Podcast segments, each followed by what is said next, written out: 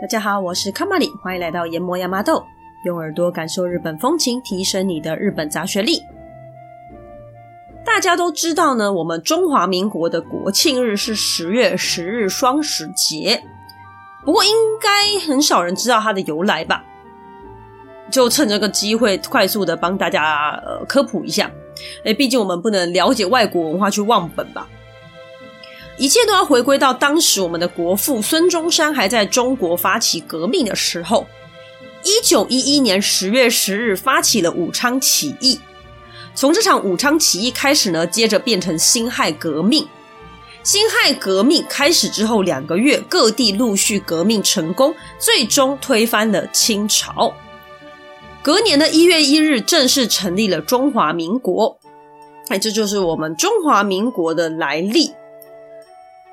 但是呢，我们后来却没有使用一月一号来当国庆日，而是使用十月十号，是为了纪念武昌革命的重要性，所以就用起义的这个时间十月十号来当做国庆日。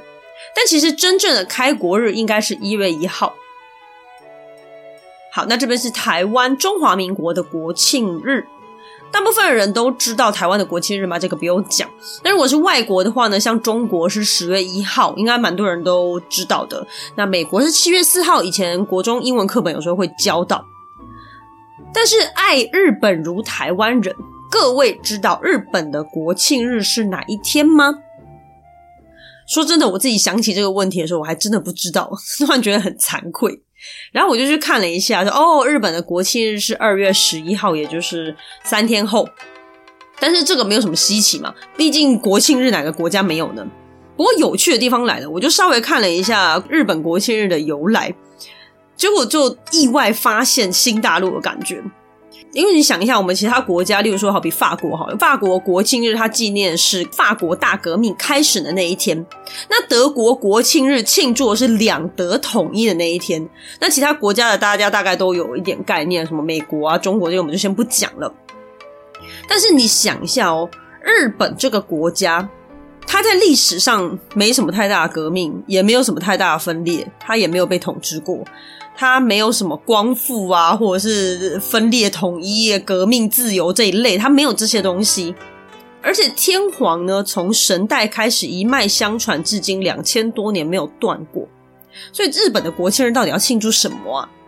二月十一号这个日子呢，其实是日本学者推测出来的。他们从他们的史书去推敲日本第一代天皇的登基日期，大家在选决定它是一个国庆日。这点蛮特别的，就跟其他国家比起来，它真的是相当 相当有趣的一件事情。好，那刚好现在呢是二零二三年的二月八号，还有三天就是十一号，所以为了庆祝日本的国庆日呢，我们就来聊聊日本的第一代天皇吧。那这个刚好也可以接续在我们之前神代故事之后了，因为其实我们有说日本的呃古世纪的内容，它其实是有继续往下讲，讲到后面的天皇的故事。但是我们那时候只有讲到神代，讲完之后就是到神武天皇我们就结束了。也就是说呢，接下来的故事我们会从古世纪的中篇开始。那如果你没有听过神代系列的话，其实影响也不大啦。那当然啦，如果你想要更呃，有一种连贯的感觉的话，更贯通的感觉的话，也欢迎可以从第五集开始听听看哦。好，我们开始吧。快速交代一下背景哈，日本最开始的两位男神女神伊邪那岐跟伊邪那美，他们生了许多神神神神神。那这些神里面呢，其中最重要的三贵子，在日本神界是最有地位的。那三贵子中最重要也最出名的就是我们的天照大神。天照大神掌管了太阳跟天上的世界。那天照大神呢，后来派了他的孙子来掌管日本这块宝地，就有了天孙降临的这个说法。天孙来到地面之后，就跟樱花女神生了几个孩子。那其中最小的孩子呢，又跟海底龙宫公主生了名字很长的一个小孩。那这个名字很长的小孩呢，被他的阿姨抚养长大之后，顺便就跟他的阿姨结婚，当做报恩。嗯，好，那总之两个人就生了四个小孩。好，这四个小孩就是我们今天的主角。而这四个里面最小的孩子叫做若玉毛沼命，也就是后来的初代天皇神武天皇。好，所以故事要从若玉毛找命开始。不过因为若玉毛找命名字很长，而且很拗口，因此我就先叫他阿毛好了。阿毛突然变得很不神圣，突然变很 local。庚午年一月一日，日向国。也就是现在九州宫崎县的这个地方，阿毛出生了。虽然阿毛是最后一个孩子，但是呢，他却是一个拥有坚强意志的孩子。于是呢，他在十五岁那一年被立为太子。阿毛心系天下，他考虑的可不是只有日向国而已，他考虑的是整个日本的安定。于是呢，他在四十五岁那一年，他找来了他的三个哥哥，还有几位大臣，一起来商讨如何可以让国土更好。那这边呢，大家先不要觉得四十五岁好像那会太老了，诶，古人寿命不是很短吗？四十五岁快死掉了吧？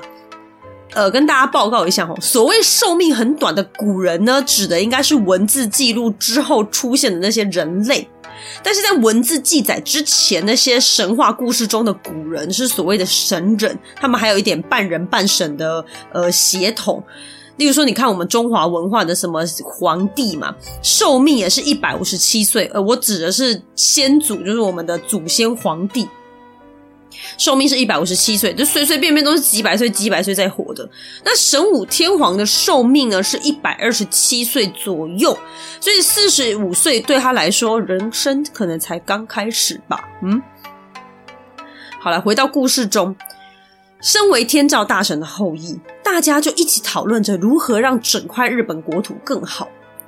那方便统治嘛，所以大家就开始讨论说啊，那其实我们应该要往日本国土的中枢地区前进才对，因为九州是在日本的最南边，因为那时候还没有冲绳嘛，所以它是九州已经是最南边的地方了。那宫崎其实又是在九州的比较中南部的地方，所以真的是很难。那他们就觉得说，我们其实应该要到日本的中央地区，这样子你往上、往下、往左、往右都很方便嘛。那日本的中枢地区的话呢，就是在他们现在的东北方，也就是奈良的这个地方。好，所以呢，他们就决定要往东边前进。那因为日本是长形的海岛啊，它有点斜斜的，所以是东北方。阿毛呢，就集结了大家，就是包含他的三个哥哥跟一堆军队，就开始往东方前进。那这个就是日本历史上很有名的神武东征，也征讨的征。好了，那大家就浩浩荡荡出发啦。他们先从九州的东边走海路往上，那这边往上往上之后呢，他们会碰到九州跟四国中间的一段海峡，它叫做丰予海峡，丰盛的丰，然后给予的予，日文叫做 Hoyo k a i k u。那那个丰雨海峡呢，它也被称为速溪海峡，速度的速，吸管的吸。嘿，速溪海峡这个名字听了大概就可以想象。船在这边好像要被吞噬一般的画面呢。确实，因为这个地方比较窄，海流又很快，所以算是相当危险的。因此呢，阿毛等人被冲得七荤八素，根本没有办法顺利前进。那这个时候呢，居然在波涛汹涌的海上，有一个人坐在乌龟上悠哉的钓鱼。诶，这个画面相当的诡异，所以这家伙一看就知道他绝对不是普通的人类。果然呢，上前一问。这家伙是当地的神明，他叫做真彦。阿毛像是看见救星一般，赶紧问道：“诶，可不可以帮帮我们呢？拜托。”那真彦也很大方啊，他就爽朗答应啦。于是，一群人呢就托真彦的福，顺利的靠岸了。阿毛很开心啊，他就赶紧收了真彦当臣子。诶，不然如果之后还要走海路，我该怎么办呢？并且还赐了他一个名号，叫做搞根今日子。搞根今日子呢，就成了军队的 GPS 兼 Google 导航。那如果以航海王来说，就是航海士娜美。不过搞根今日子不是爆乳美女，哦，这一点就比较可惜了。好了，那就感谢这个岛根今日子呢，一群人终于顺利的抵达了竹子国，也就是现在的福冈东部。好，不过稍微有点日本地理概念的人可能会觉得有点荒谬，因为不管是竹子国还是日向国，他们通通都在九州。一开始如果走路面就好了，为什么要走水路给自己找麻烦呢？但我们要有点同理心呐、啊，你想想，十五世纪的哥伦布都会把南美洲当做印度了，我们就不要跟这种西元前的古人计较了。好，那众人呢需要休整一下，毕竟刚刚船被吹得乱七八糟的，所以大家呢就在竹子国这个地方休息了大约一年的时间，然后再继续往东，这边就走陆地哈，他们就跨到中国地方的广岛县去，然后在这边停留了七年，接下来呢又走到现在的冈山，然后停留了八年，时间很多呢，然后接下来才再再一次走水路。那这一次呢，就到了现在的大阪南波这个地方上岸。那我们刚才有提到溯溪海峡的部分，然后就在溯溪海峡间碰到了守护神嘛。有的版本是在抵达大阪之前的这段水路才碰到真彦这个守护神的。哎，不过不管在哪里碰到都一样啊，反正故事的内容是一样。总之他们就是收编了一个 GPS，就这样。好，上了岸之后呢，众人很快就遇到了当地的势力。对方的领头王叫做长随燕，很长的长，骨髓的髓，燕呢就是颜色的颜，扣掉右边的叶部。Nagase Nehiko。那燕这个字之前我们有讲过，它其实就是男子的意思，男生的意思。那长随呢，它并不是骨髓很长的意思，而是指小腿哟。在古书中呢，反派角色通常会被写得很奇形怪状，这个也没办法嘛，毕竟就是嗯，你就刚好是反派角色吧，OK。所以长随燕他其实就是指一个小腿很长的人。那这个长随燕他是当地的地头蛇嘛，那阿毛再怎么样，他就是一个外人，他没有主角光环，所以他并没有呃很快打败长随燕，反而呢被长随燕打得落花流水，并且他的大哥还身受重伤。那这在重伤之中呢，大哥忽然领悟了什么，他就在极度痛苦的状况中跟阿毛说：“弟弟啊，因为我们是天照大神的子孙，所以我们面向着东方前进是不对的，我们应该要背对东方前进，并且对抗敌人才对呀！”啊，这段话的意思帮大家解释一下哦，因为。他们的祖先是天照大神嘛？那天照大神因为是太阳神，而东方是太阳升起的地方，所以面向太阳前进有点像是冲撞祖先的感觉。那反过来，如果你是背对着太阳前进的话，就好像后面有靠山一般，会比较顺利。那阿毛就看着痛苦不已的大哥，他立刻就率军回头开始往南跑。而在后退的途中呢，大哥实在撑不住了，他喊了一声。被贱人所伤还是不行了吗？就死了。好，那一群人呢？后来就跑跑跑跑，他就跑到了熊野的这个地方，他打算上船走水路。谁知道呢？天候不佳，船只像叶子一般在海里冲上冲下的。阿毛身为领队，看他的军队全部吐得七荤八素的，只好使出他的必杀技——祈祷。他对着天神海神祈祷，希望暴风雨可以赶快停下来，放过我的军队吧。那他剩下的两个哥哥呢？为了守护船只，就做了一些比较实体的行动。他们跳入海里面了。嗯、我不知道他们跳入海中是有什么实际上的行动或贡献，还是只是单纯要当贡品。反正不管怎么样呢，他们跳进去之后就死了。但是可能死的是天孙吧，虽然阿毛才是太子，但是他的哥哥们严格来说也是天孙，那天孙就死掉了。那毕竟就是牺牲了哥哥嘛，所以暴风雨就停下来了，那船只跟士兵们就安全了。那但是呢，这个时候阿毛的三个哥哥全部都死了，所以阿毛非常非常的伤心，但同时他也下定决心，他不能辜负哥哥们的牺牲，我一定要一统日本，让大家活在幸福快乐之中啊！好了，那终于呢，下了船之后呢，众人在熊野村这个地方休息。结果不料，忽然出现了一只大熊。这只熊是当地的守护神，它散发出毒气，让所有军队的人都昏迷。你先不要问我为什么熊要散发毒气，我不知道。好了，反正所有人呢，包含阿毛，通通在地板上躺成一片啦。那当然呢，如果他就这样躺下去，故事就不能进行了嘛。所以这个时候呢，突然从四周的草丛中冒出一个人，这个人手持一把大刀，直直地往阿毛的方向冲过去。他一靠近阿毛，噔，阿毛就转醒过来。不过阿毛那时候还没有搞清楚状况，他还在睡眼惺忪说：“嗯，我好像睡了很久了，现在几点了？”好了，那废话要说，正事还是要做了。阿毛呢，就拿了这把刀，把可怜的熊给杀死了。那熊死了之后呢，士兵们也都全部转醒了过来。阿毛才回头问刚刚那个拿刀过来的人：“这这怎么回事啊？”原来呢，拿刀的人他叫做高仓夏。高仓夏呢，他昨天睡觉的时候做了一个梦，他梦到天照大神跟高木神在说话。那高木神呢，帮大家复习一下，他也是天上重要神之一。总之呢，两个人就在讨论说地面上很混乱。那天照大神就有点不高兴啊，他就把御剑雷神叫过来。因为呢，当初天照大神要收回日本统治权的时候，是御剑雷神到地面上来谈判成功的，所以天照大神就觉得呢，现在阿毛遇到这么多困难，是御剑雷神要负责。为什么统治权要回来了，但是为什么天照大神的子孙还是这么辛苦呢？在跟我开玩笑是吗？御剑雷神大概觉得这种屁点大的事情不需要他出马，他就跟天照大神说：“我把我的刀送到地面去给阿毛。”这样就没事了，请大神您放心吧。所以呢，高仓木醒来之后，家里就多了一把刀。那他就依照梦里梦到内容，把刀顺利的送到阿毛手上。好了，那接着阿毛又带着军队继续前进啦。军队们翻越好几座山之后呢，终于成功的在山中迷路了。那天照大神再一次出现在阿毛的梦中。哎，不是，天照大神真的是直升机父母哎。然后快速解释一下什么是直升机父母。所谓直升机父母，就是像直升机一样在子女头上转啊转来转去，帮忙解决各种问题的父母长辈。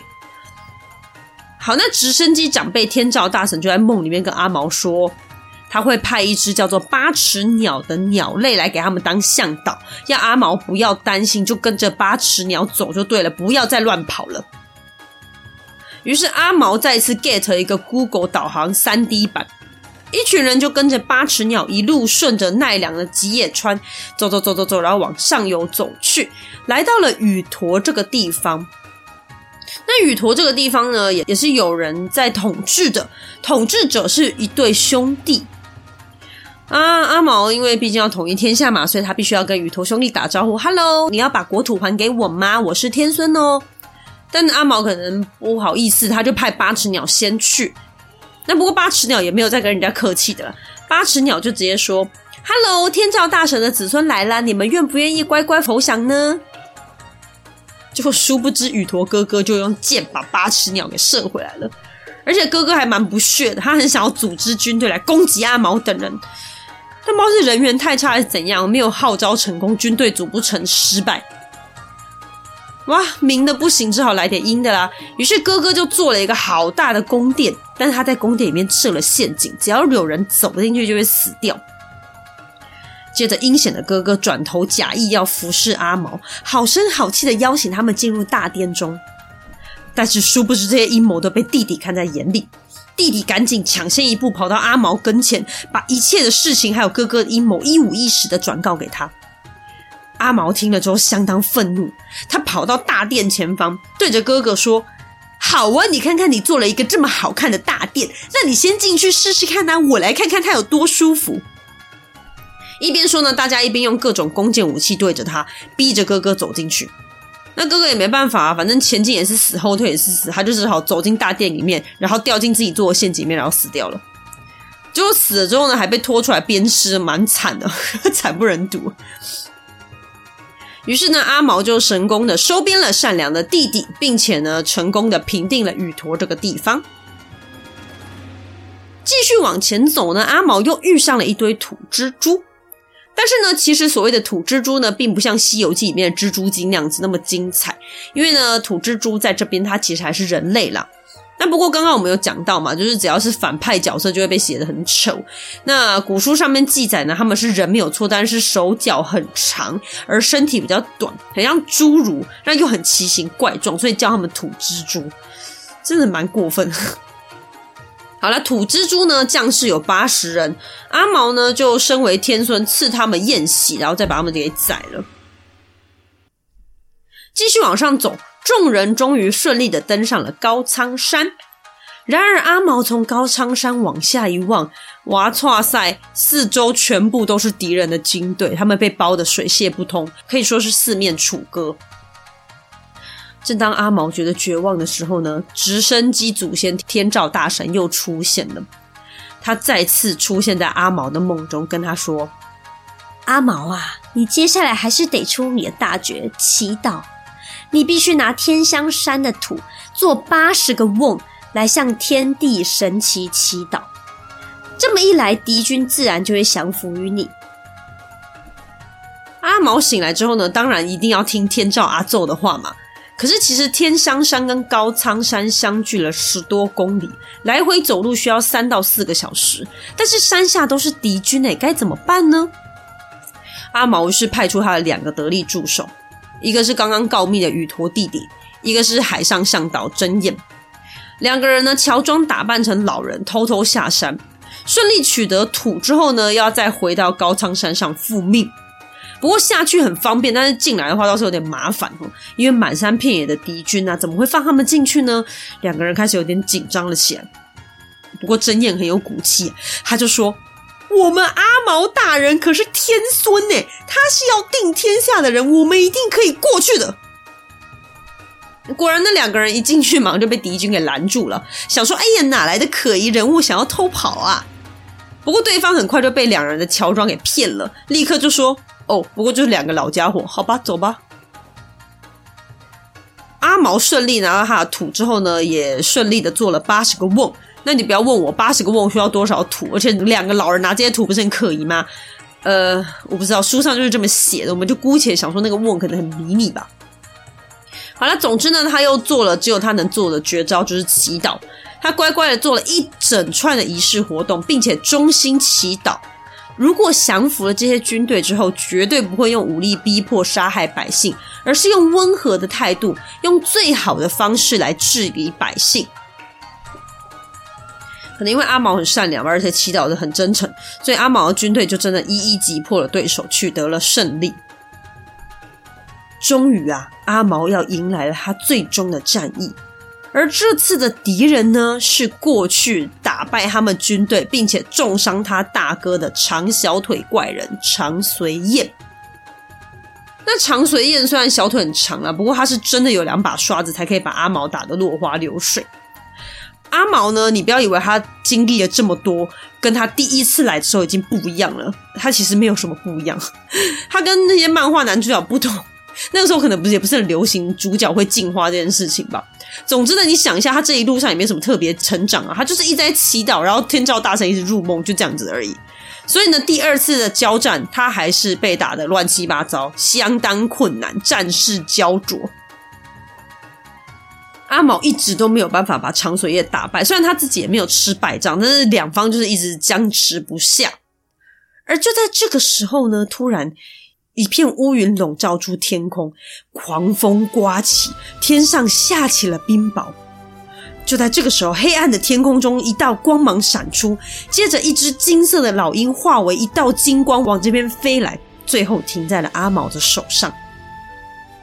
正当众人看呆了眼时，老鹰全身突然散发出耀眼的光芒，划破了黑暗，众人的眼睛几乎无法睁开，也动弹不得。就这样，阿毛打赢了长随燕啊！就到最后还是别人帮的忙，但我们就不要吐槽了。那长随燕看到阿毛有神鸟庇护啊，立刻相信他就是真正真正的天顺，他是正牌的。原来呢，长随燕反抗阿毛，并不是因为他白目，而是因为呢，他的妹婿好巧啊，也是天孙呢，也是天照大神的子孙啦。他的妹婿叫做尔义素日命，那因为名字太长了，所以我们先叫他阿义哦。那长随燕那时候就是想说，哎啊，我妹婿就是天孙的啊，啊，现在又冒出一个阿毛说自己是天孙，天孙哪有那么多啊，是量产呢，所以他才觉得阿毛一定是假货。谁知道呢？天孙真的就是量产。因为虽然他们统治者是一脉相传，没有错，就是真正的天皇是一脉相传。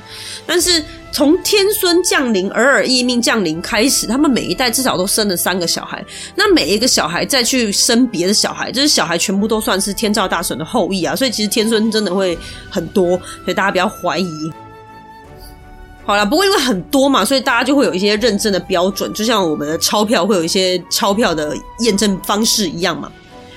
所以呢，唐随燕就把这件事情跟阿毛说，嗯，阿毛就说啊，如果是天孙的话，一定会有一些证物可以证明自己是正版的。所以呢，阿毛就想要看看阿义的证物。长随燕就回家跟阿义说了这件事情，那阿义也就很爽快的把剑跟剑囊交给长随燕。那这个剑跟剑囊呢，就是属于天孙才有的印记，就对了。阿毛接到剑跟剑囊之后，就哎呦，这是真的呢。那阿毛也很礼貌的回礼，他也把自己的剑跟剑囊再交给长随燕，再拿给阿义看。于是双方就这样确认过身份了。阿义就心想啊，嗯，对方既然是天孙，那他都已经要来掌管这里了，那就这样子吗？我们就归顺于人家吧。他就劝长随燕把地盘交出来给阿毛，但是长随燕很不乐意啊，他不愿意。那阿义就想说，哎呦，拜托，这家伙真的很倔强耶，都已经被打败了，还不把土地交给人家，真的是吼受不了呢。于是他就把长随燕给斩了，然后再把长随燕的头拿来给阿毛，当做一个归顺的证物。阿毛呢，就这样收获了长随燕原来的部落土地，还有阿义。那阿义之后呢，好几年他都是陪着阿毛，当做他的呃像小助手的概念。阿毛成功了入主日本的中心奈良，接着他又顺顺利利的平定周遭的部落后，成功建立了大和国。西元前六百六十年二月十一日，奈良的江原这个地方。阿毛登基，成为日本的第一位天皇，称号神武天皇。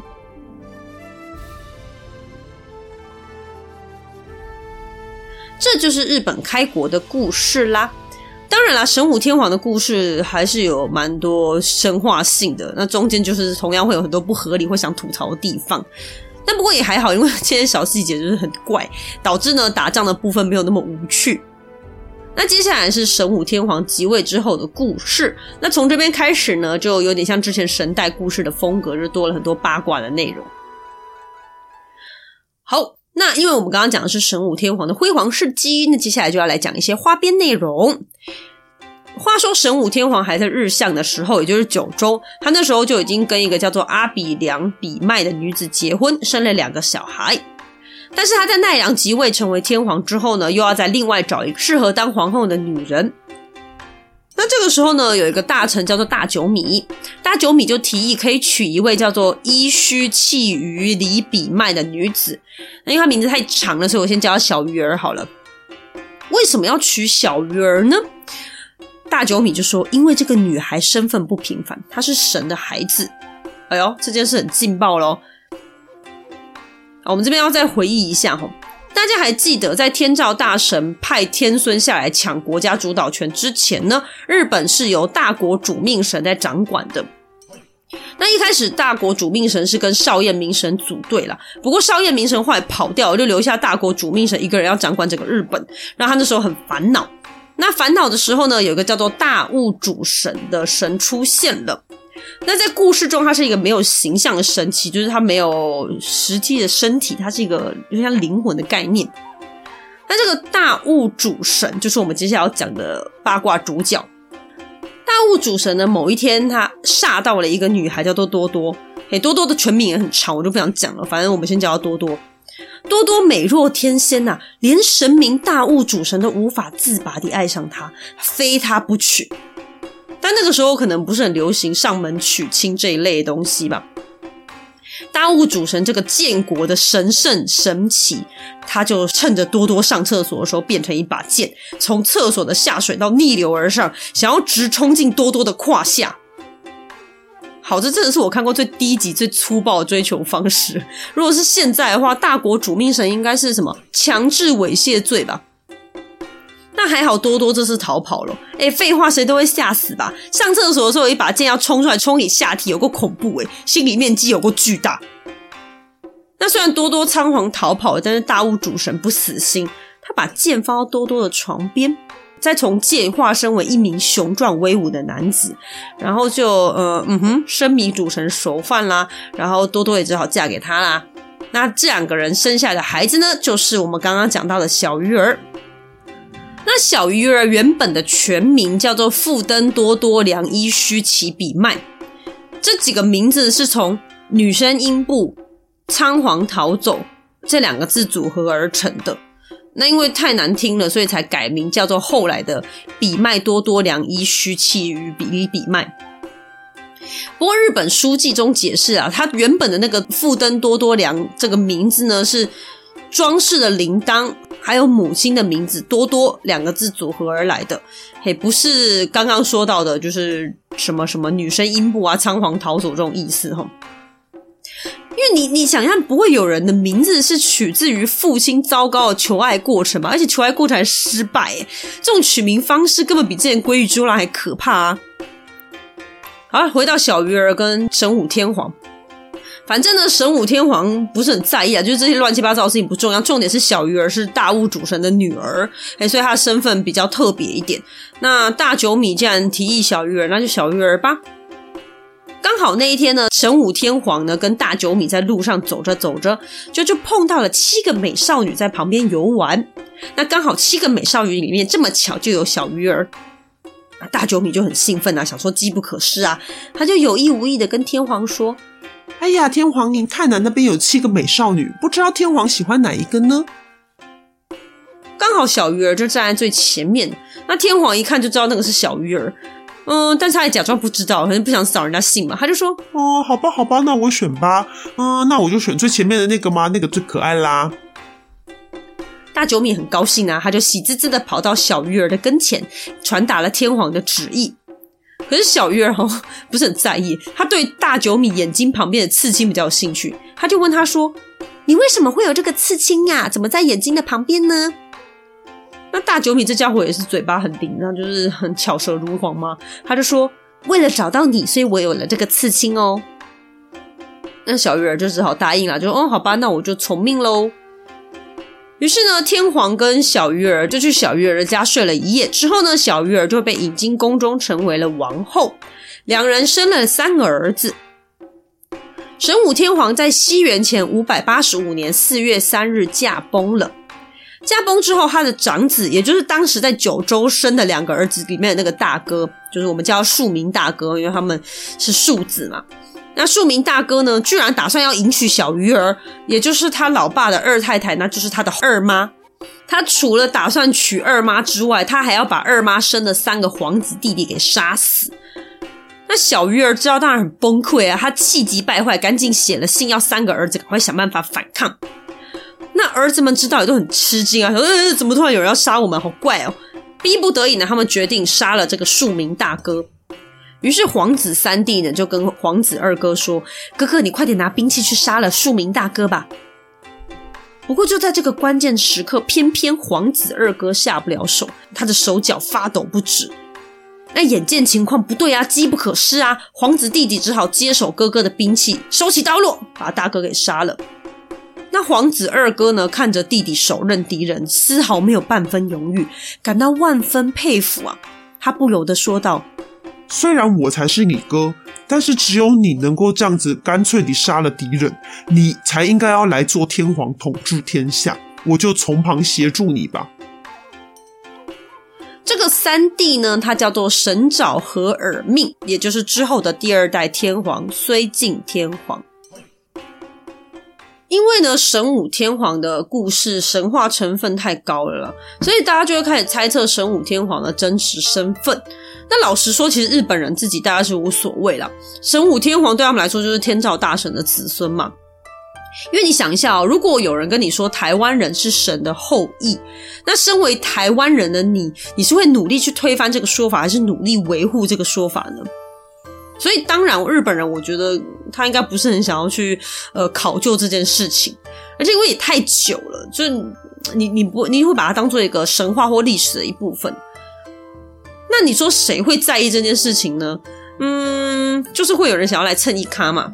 那这个某某人就是 亚洲的老大，中国。哎，我指的是之前，不是现在哦。那在华人区其实有一个很有名的传说，就是。神武天皇是中国的徐福，徐福这个人，我们在富士山的故事有出现过。我们来回顾一下：双人徐，福气的福，徐福他是秦始皇身边的御医兼方士，方士就是道士的意思。那大家都知道哦，秦始皇很想要长生不老药，所以徐福呢那时候就跟秦始皇要了五百童男童女跟粮食，前往传说中位在东边海上的三座仙山。传说中，徐福曾经出海之后有再回来一次，那他第一次是空手而归。他跟秦始皇要了更多的人力，还有一些种子啊、刀枪武器之类的。他就说，因为神仙要这些礼物呢，才会再给他仙丹。他听到仙丹，秦始皇就很高兴，所以就乖乖把东西给他了。不过后来徐福并没有回来，那秦始皇也没有等到他，就先死掉了。史书上只有写道。徐福到了一块广泽之地，并且在那个地方自立为王。那不过你说司马迁怎么知道的？呃，这个我们就是一团谜团啦。那徐福是神武天皇的这个故事呢，乍听之下其实蛮合理的。徐福是西元前两百年的人，那个时候的日本呢还是古坟时期。古坟时期的日本跟秦朝的文明来说，差了非常大的一截。那徐福如果真的带了这么多的刀枪人力去打仗的话，他从九州登陆之后一路打到奈良，这个说法其实在逻辑上是通的。但如果你心够细的话，你会发现时间完全对不上，因为我们刚刚说神武天皇即位是西元前六百六十年，徐福是西元前两百年的人，所以他比神武天皇还要晚的蛮久，但四百多年吧。那时候徐福还在哪里，都还没投胎，我们也不知道。所以就完全说不通啊！这个说法，那这个说法又是怎么来的？为什么在华人中那么流行？好，事情是这样子哦。一开始呢，只有史书上写徐福自立为王，但其他都没有交代，我们也根本不知道那个所谓的广泽之地在哪里。那故事到了汉朝呢，就被当做一些创作的灵感，像是《后汉书》跟《三国志》都有提到徐福去了一个叫做儋州的地方。不过儋州在哪里一样没有写，也没有人知道。到目前为止都跟日本没有半点毛关系哦。一直要到五代十国，有一位僧人在他的著作中明确的写到徐福去了日本。从这个时候开始，灵感才开始萌芽。那隋朝、唐朝的时候，日本跟中国交往很密切嘛。那徐福的故事呢，也在这个时候又传回了日本。而这个时候，日本其实相当中意这个故事，但是他们中意的原因并不是因为徐福是神武天皇，那时候还没有这个说法。他们单纯中意是因为借由徐福的故事，会让自己的国家变成神仙岛屿，不觉得听起来很厉害吗？我们就是仙岛诶。